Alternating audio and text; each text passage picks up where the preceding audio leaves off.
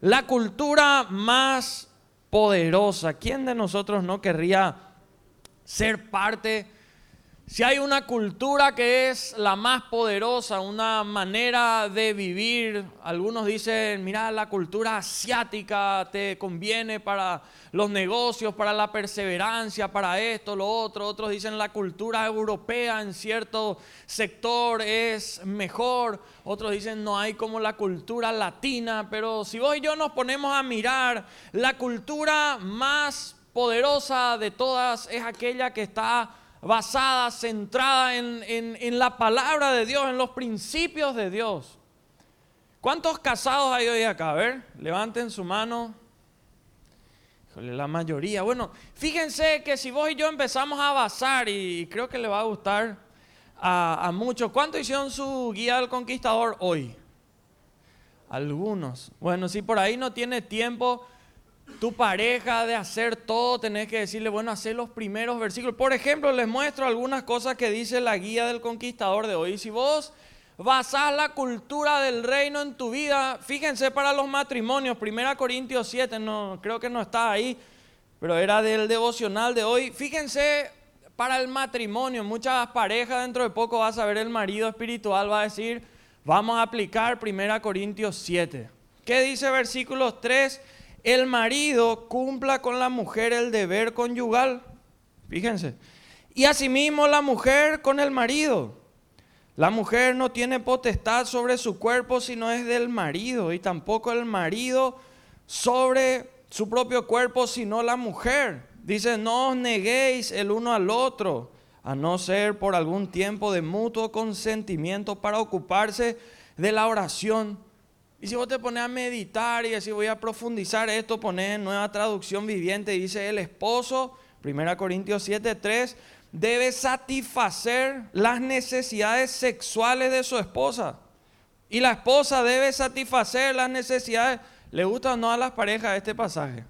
¿Eh? Algunos dicen, bueno, este hay que... Amor, 1 Corintios 7, 3, ¿verdad? Y bueno, ¿y qué le va a responder de repente la mujer? Mateo 6, 33 le va a decir, ¿verdad? ¿Verdad? Pues a veces queremos usar una parte y, hay que usar toda la palabra. ¿Qué dice Mateo 6:33? Buscar primeramente el reino de Dios y su justicia y toda. Bueno, pero qué, por añadidura le va a decir la esposa, ¿verdad? Pero qué importante que nosotros miremos la, la palabra o para los solteros, ¿verdad? En el devocional de hoy, 1 Corintios 7, 32 decía la palabra, el soltero tiene cuidado de las cosas del Señor, de cómo agradar al Señor. Y bueno, entonces si no te propone el homo, casamiento, tu pareja, decirle, mira, el soltero, cuidáis de las cosas del Señor. O si estás de esa manera, qué importante que nosotros miremos esta cultura tan poderosa del reino de Dios, que no solo habla porque algunos dicen, no, es todo cosas de antes, de tiempo antiguo, pero fíjate cómo sigue siendo importante en la actualidad o sigue tocando temas actuales hoy en día. Y es importante que nuestra vida esté receptiva a todo lo que viene del Señor. Por eso definamos cultura. Si vamos a hablar de la cultura más poderosa, cultura es el conjunto de conocimientos, es el conjunto de ideas, es el conjunto de tradiciones, de costumbres que caracterizan a un pueblo. Por eso se dice la cultura eh, por ejemplo, acá en Paraguay se divide mucho la esteña de la Azucena o de la Encarnacena o de la Cacupeña o de los diferentes lugares que hay. Es lo que caracteriza a un pueblo, a una clase social, a una época. Y cuando hoy queremos hablar de la cultura más poderosa de todas las culturas, quiero hablar contigo de aquella cultura que está centrada en la palabra de Dios. Mateo capítulo 6, versículo 13, cuando el Señor Jesús le enseñaba a sus discípulos una oración poderosa, nos da el fundamento para lo que hoy en estos próximos minutos quiero compartir brevemente contigo. Decía en la parte final de esa oración, y no nos metas en tentación, y le pedía que le libre del mal, y ahí decía, porque tuyo es, ¿qué cosa? El reino y el poder y la gloria por todos los siglos. Amén. Le decía, tuyo es el reino. Luego le decía el poder y también la gloria. Y son tres ámbitos que hoy quiero hablar contigo mirando lo que dice acá, que la palabra del Señor nos menciona de esta cultura, que es la cultura más poderosa. En primer lugar, esta cultura poderosa está identificada o tiene un ámbito fundamental, que es primero su reino. Esta cultura que es tan poderosa y es poderosa por encima de cualquier otra cultura que pueda haber, empieza, número uno, por su reino. El reino es el gobierno y cuando hablamos del reino de Dios es el gobierno del cielo. Así como existe la democracia, como existe la dictadura, existe también la teocracia, que es Dios gobernando. Y cuando miramos la palabra de Dios, vamos a encontrar que la Biblia no se trata de un libro que habla de religión, sino que habla de un reino. Un reino celestial que viene para ser establecido en la vida, en el corazón de cada uno de aquellos que la desean aceptar. Y es fundamental que vos y yo, si decimos ser hijos de Dios, aceptemos esa verdad en nuestra vida. Vos y yo, si miramos y empezamos a hablar con hijos e hijas de Dios, nunca vamos a escuchar a un creyente sincero que diga, eh, no quiero crecer más en el Señor o no quiero aprender más, sino que vamos a escucharle decir, yo quiero ser un poco más firme cada día, yo quiero crecer un poco más. Pero saben que en el camino del Señor no hay caminos cortos para crecer, no hay atajos, hay un precio que pagar. La realidad es que hoy en día hay pocos que quieren pagar ese precio. Para verdaderamente vivir en ese reino que forma parte de la cultura más poderosa. Muchas veces el reino de Dios fue reducido a pequeños principios o solamente algunas fórmulas. Se quedó ahí. No fue dado a un todo, sino que a pequeñas cositas. Y cuando el Señor vino a la tierra y Él estaba enseñando a sus discípulos, Él enseñó más sobre el reino que cualquier otra cosa. Porque el reino pasó a ser el fundamento, el cimiento de absolutamente todo lo demás que podía ser construido por encima. Es el gobierno invisible de Dios establecido entre los hombres. Aquello que es aceptado, recibido en la mente y que empieza a echar raíces en el corazón. Es la forma de gobierno del Señor. Es su voluntad. ¿Saben qué, mis queridos amigos, amigas? No hay terreno neutral en el universo. No hay. Algunos dicen, no, yo voy a definir más tarde. No hay un terreno neutral. Cada pulgada, cada segundo es reclamado por el Señor para que los corazones, las mentes de las personas estén hacia su reino, como también por el enemigo, como también por el diablo. Y es importante que vos y yo entendamos Mateo 12:30, por eso el Señor decía, el que no es conmigo, contra mí es. Vos y yo tenemos que, ¿sabes qué? Servir a alguien. Y hay solamente dos reinos en lo espiritual. O el reino del Señor o el reino que no viene del Señor. Y si vos y yo no escogemos al Señor, automáticamente estamos escogiendo el reino del enemigo. Aún sin que vos digas, no, yo no creo en el diablo, pero escogemos el ego en vez de servir al Señor y le estamos sirviendo al enemigo. ¿Cuál es una triste realidad? Que hoy en día vos le preguntás a la gente qué, qué, quiere o qué necesita de repente de parte del Señor. Y hay muchísima gente que, muchas personas que hoy en día quieren la ayuda de Dios, pero no quieren que Él interfiera. Hay mucha gente que quiere que Dios le dé gozo, que Dios le dé paz, que Dios le prospere, que Dios solucione las situaciones en su familia, en su matrimonio, que el Señor sane heridas. Quieren que Dios le ayude, pero no quieren que Él interfiera. Y saben que el Señor no se mueve contrario a sus principios. El Señor no se mueve fuera del orden que Él estableció. Él puede hacer milagros totalmente y lo sigue haciendo. Para Él absolutamente no hay nada imposible. Pero Él también es un caballero. No va a entrar en tu vida hasta que vos o yo no le demos lugar para que pueda entrar y pueda Él empezar a obrar. Para que Él pueda empezar a manifestarse en nuestra vida. Algunos dicen, no, pero Dios ya sabe si quiere que hagan. No. Él está esperando que vos y yo le demos lugar o que le sigamos cerrando la puerta. Por eso es tan importante que le demos el reinado de nuestra vida. Si vos y yo no le damos el reinado de nuestra vida, todo lo demás que puede ser bueno que hagamos, no va a cambiar de raíz la situación, va a terminar siendo un parche que se va a ir colocando. Hay gente que dice, no, yo estoy haciendo buenas obras, no, yo estoy teniendo buenos pensamientos, yo estoy haciendo buenas acciones, pero todo es como un parche que no soluciona de raíz lo que está herido, lo que está torcido, lo que necesita ser sanado. Cuando voy yo le ponemos a Dios como rey de nuestra vida, aceptamos su reino, empezamos a vivir de una manera distinta. Empezamos a ser parte de esa cultura tan poderosa. Primera Juan capítulo 4 versículo 6, el Señor dice, nosotros o los discípulos ahí decían, nosotros somos de Dios.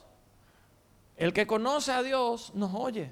El que no es de Dios no nos oye. En esto conocemos, fíjense la diferencia, el espíritu de verdad y el espíritu de error. Hay diferencias. El mundo se mueve en confusión. En cambio, los hijos del Señor, el pueblo de Dios, se tiene que mover siempre con entendimiento si está aferrado a su palabra, si está aferrado a sus principios. En el mundo se mueve por caos, por crisis, por guerra, por venganza, por odio, por rencor y por cualquier semillita que va siendo sembrada por ahí. Se siembra una semilla y ¡pum! explota y se arma una guerra.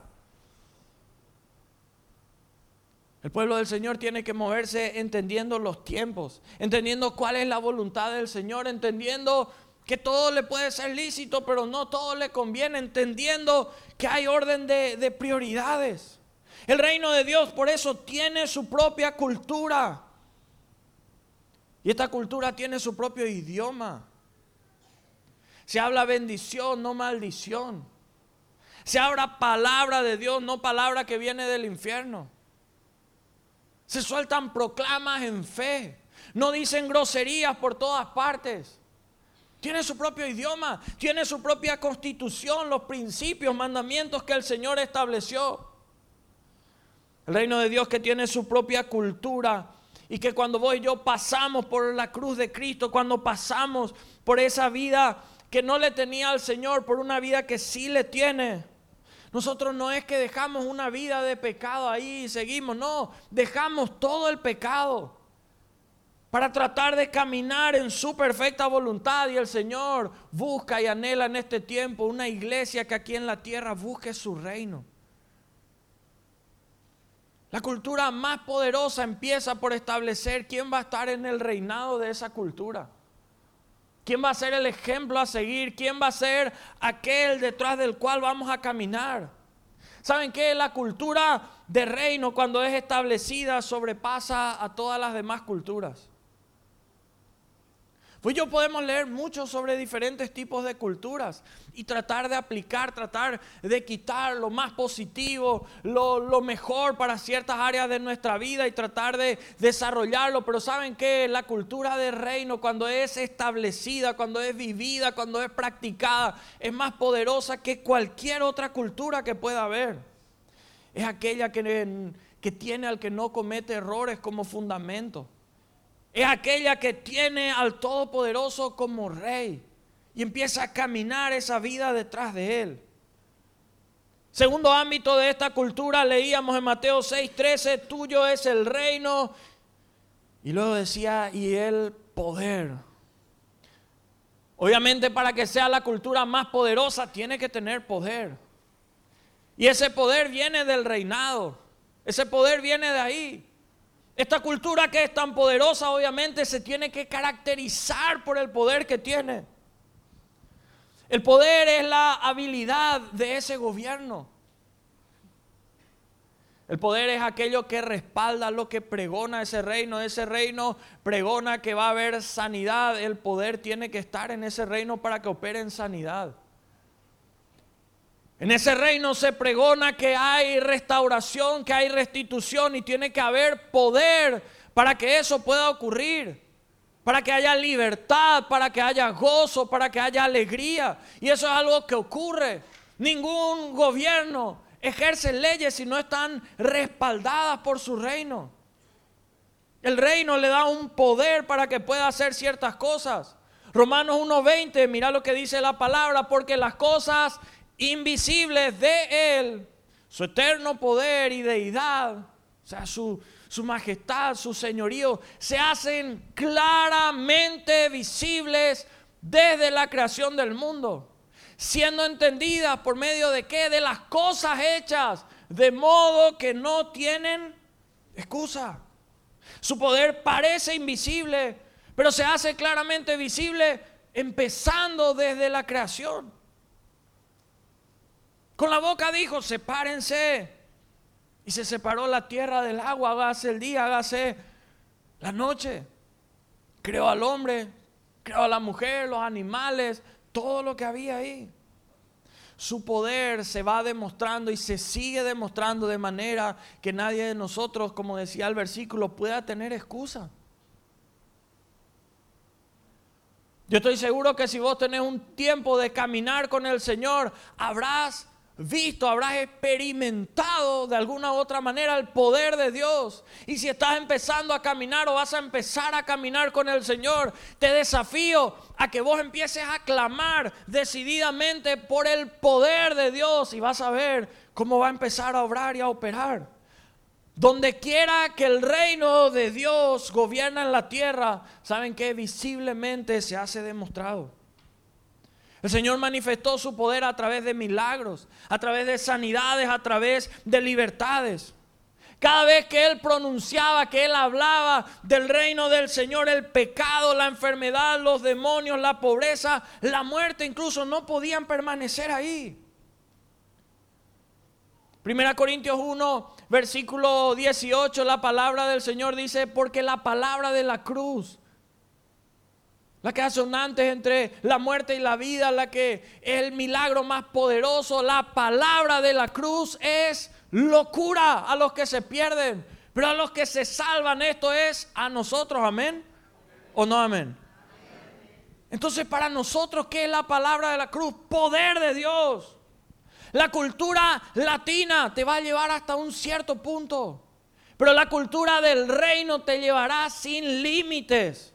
La mentalidad que vos puedas tener de, reino va a sobrepasar a la cultura latina, a la mentalidad europea, a la mentalidad asiática, de donde sea. Por eso la tenemos que tener. La cultura de la tierra, cualquiera elija, va hasta la muerte. La cultura eterna va hasta la eternidad y vos y yo necesitamos analizar, mirar y trabajar y caminar para ir a una eternidad con el Señor. Efesios 3:20 dice la palabra del Señor, y aquel que es poderoso para hacer todas las cosas mucho más abundantemente de lo que pedimos o entendemos según el poder que actúa donde? En nosotros. Porque cuando vos y yo aceptamos la cultura del reino, ese reino tiene poder, ese poder dentro del reino del Señor es introducido en cada uno de nosotros. Lo dice la palabra de Dios. Por eso es la cultura más poderosa de todas. Cuando voy yo nos metemos en eso porque el Señor nos hace parte. Lo que el Señor hizo es poderoso y ese poder Él dice que actúa en nosotros. Por eso lo tenemos que entender. Por eso nosotros lo tenemos que aceptar y lo tenemos que aplicar. Pues yo al vivir la cultura del reino empezamos a entender que hay poder y que ese poder ha sido puesto en nosotros. En Hechos 1.8, en la primera parte, dice, pero recibiréis poder. ¿Cuándo? Cuando haya venido sobre vosotros el Espíritu Santo. Sería una oración espectacular que vos ahora ahí donde estás le digas, Espíritu Santo, vení en mi vida. Vení sobre mi vida. Lo invisible de Dios, leíamos, se hace visible por lo que va ocurriendo. Pues yo necesitamos empezar a entrar, a sumergirnos en el mundo espiritual, porque ese trasciende y se hace realidad en el mundo natural, en el mundo de la tierra. Y mucha gente cree que todo lo espiritual es allá para el cielo nomás. Y si fuese solo para el cielo nomás, igual valdría la pena. pero también es para acá en el día a día, para lo que vos y yo hacemos acá. Y por eso vos y yo necesitamos entrar y tener ese poder con el Señor, porque la vida del Señor es una vida de victoria. Es una vida llena de poder y así el Señor quiere que vos y yo también andemos en victoria y en poder en lo que hacemos. Porque hay una realidad y es que cuando la esperanza perece, el pueblo perece. Y voy yo como hijos de Dios, no podemos andar con la esperanza vencida o con la esperanza olvidada. Podemos tener a los peores jefes, podemos tener a los mejores políticos o los peores. Y eso no tiene que influir en que tengamos o no tengamos esperanza. Nuestra esperanza tiene que estar basada en el Dios al cual vos y yo servimos, en el Dios al cual y vos, vos y yo creemos el Dios en el cual vos y yo esperamos que venga nuestra redención, que venga la respuesta a nuestras oraciones. Hoy se debe levantar un pueblo con esa cultura de reino lleno del poder de Dios. Y entendiendo ese poder que Dios puso en cada uno de nosotros, ¿sabes qué? Se nos tiene que conocer más por lo que hacemos que por lo que no hacemos. A vos y a mí se me tiene que conocer más por lo que hacemos que por lo que no hacemos. Hay gente que se le conoce por lo que no hace. Nunca pide perdón. Nunca pone buenas ganas. Nunca llega a tiempo. Se le conoce por lo que no hace.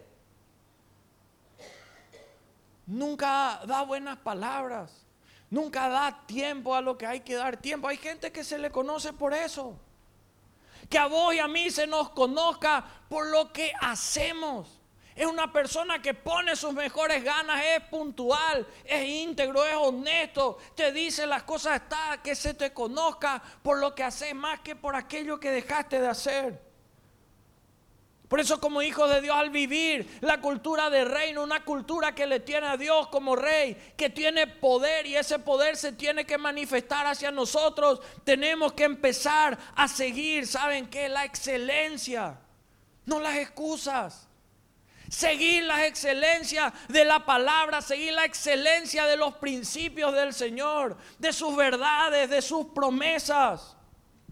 Porque lo que a vos y a mí nos sostiene cuando ya no sabemos quién más nos podría sostener es el poder de Dios a través de su gracia, su misericordia.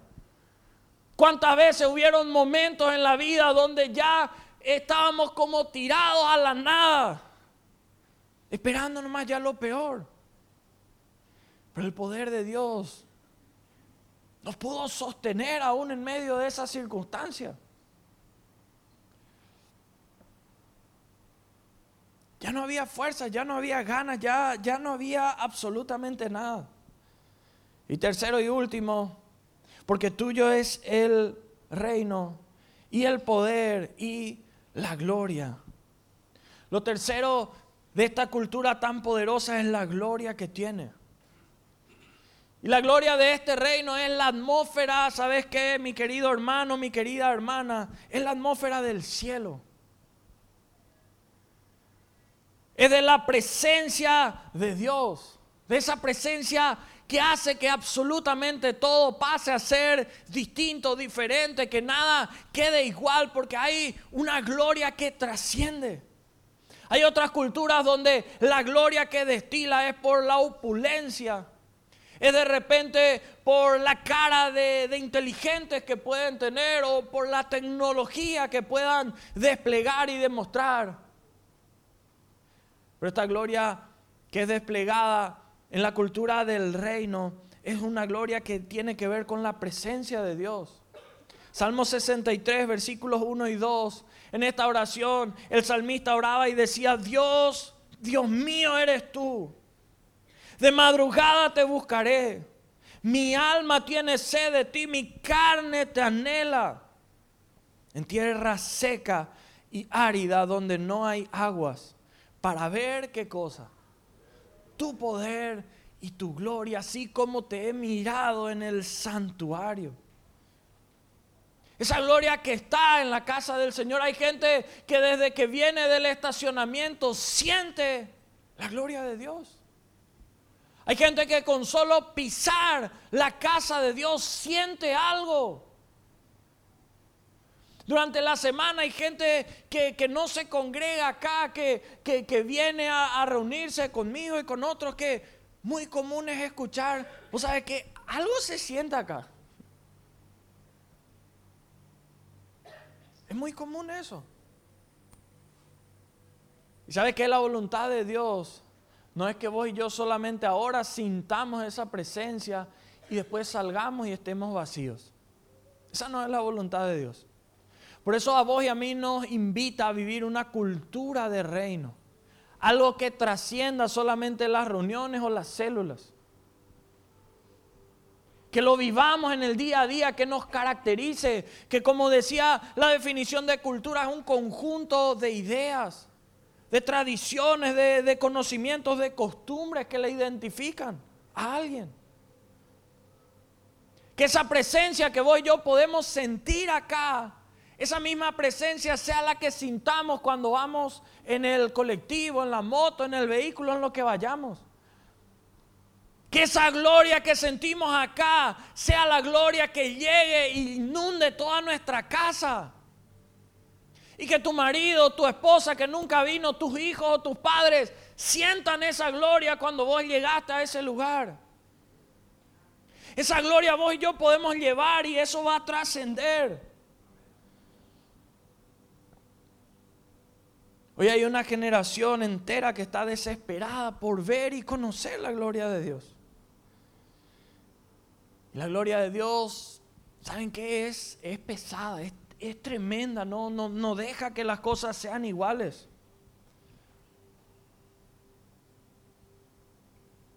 Por eso si todo lo demás ya falló, seguí sus instrucciones. Las instrucciones del Señor, las instrucciones que tienen que ver con Él. El dinero se puede perder o, te pueden robar. La popularidad se va tan rápido como, como llegó. Con el, con el tiempo de los años el cuerpo se va decayendo, se va desmoldeando, se acaba. Las pruebas de la vida van a ir destruyendo probablemente tu orgullo o a la corta o a la larga. Pero lo que Dios dijo, nada ni nadie puede robar, puede hacer perder, ni puede hacer por terminar. Por eso es que los caminos de Dios siempre funcionan. Los del hombre no siempre funcionan. Y creo que todos habremos tenido experiencias donde podemos como testimonio propio contarlo. Fueron mis caminos, pero si no fueron los caminos de Dios no hay garantía de que van a funcionar. Por eso cuando vos y yo decidimos aceptar y vivir la cultura del reino, caminar en sus principios, basarnos por ellos, creer y depender del poder de Dios, experimentar esa gloria que viene de parte del Señor. Pues yo sabemos que todo lo malo que el enemigo tira en contra de nuestra vida o intenta en contra de nuestra vida, el Señor lo va a transformar para bien. Y mi querido hermano, mi querida hermana, prepárate porque todo lo que el enemigo te está tirando, intentando hacer, de mal en contra de tu vida, en contra de tu familia, Dios lo puede transformar en bien y lo va a hacer si vos te agarrás de Él. La vida puede parecer difícil, puede ser complicada y hasta frustrante, pero tenemos una ventaja tremenda cuando nos ponemos del lado de Dios, cuando empezamos a agarrarnos de Él. Por eso para ver y experimentar la gloria de Dios necesitamos creer. Porque cuando la gloria de Dios está en un lugar, todo es posible. Dentro de la gloria de Dios, todo es capaz de suceder. Enfermos se sanan. La miseria sale huyendo. Matrimonios se restauran. Cosas imposibles se hacen posibles. Pero para entrar en esa gloria, vos y yo necesitamos creer. El Señor Jesús cuando le hablaba en Juan 11, 40 a una mujer, Jesús le dijo, si puedes creer, si puedes creer. Pues a esta mujer le dijo, no te he dicho que si crees, verás qué cosa. La gloria de Dios. La condición es creer. Y creer, ¿saben qué? Implica obedecer. Obedecer su reino. Obedecer su poder, obedecer su soberanía. Dios va a actuar, mi amigo, amiga, en tu problema. Mucha gente no experimentó todavía el poder, la gloria de Dios porque no obedecen lo que el Señor les dice. Tal vez tienen miedo, tal vez tienen prejuicios, tal vez argumentos. Pero creer implica obedecer. Y obedecer nos lleva a descender de nuestro orgullo para que podamos empezar a crecer y a ascender en lo que el Señor tiene para nuestras vidas. La gloria de Dios, ¿saben qué hace? ¿Por qué la gloria de Dios es fundamental? ¿Por qué la gloria de Dios no puede ser pasada por alto? Porque la gloria de Dios es la que cambia todas las cosas. Tu casa sin gloria de Dios es una cosa. Tu casa cuando esté la gloria de Dios va a ser totalmente otra cosa. Tu matrimonio sin la gloria de Dios, tu relacionamiento en pareja sin la gloria de Dios es una cosa totalmente distinta a lo que va a ser cuando la gloria de Dios esté en tu matrimonio. Tus finanzas sin la gloria de Dios son una cosa, sin el poder que viene de parte de Dios para dar gloria. Y son totalmente otra cosa cuando está allí la gloria de parte de Dios. Totalmente distinto. Esa gloria que sana, esa gloria que restaura, esa, esa gloria que aviva una iglesia, que quita sus cargas, la que saca de la ruina. Y Dios desea mostrar su gloria en tu necesidad. Dios desea mostrar su gloria en tu aflicción. Dios desea ayudarte en tu problema.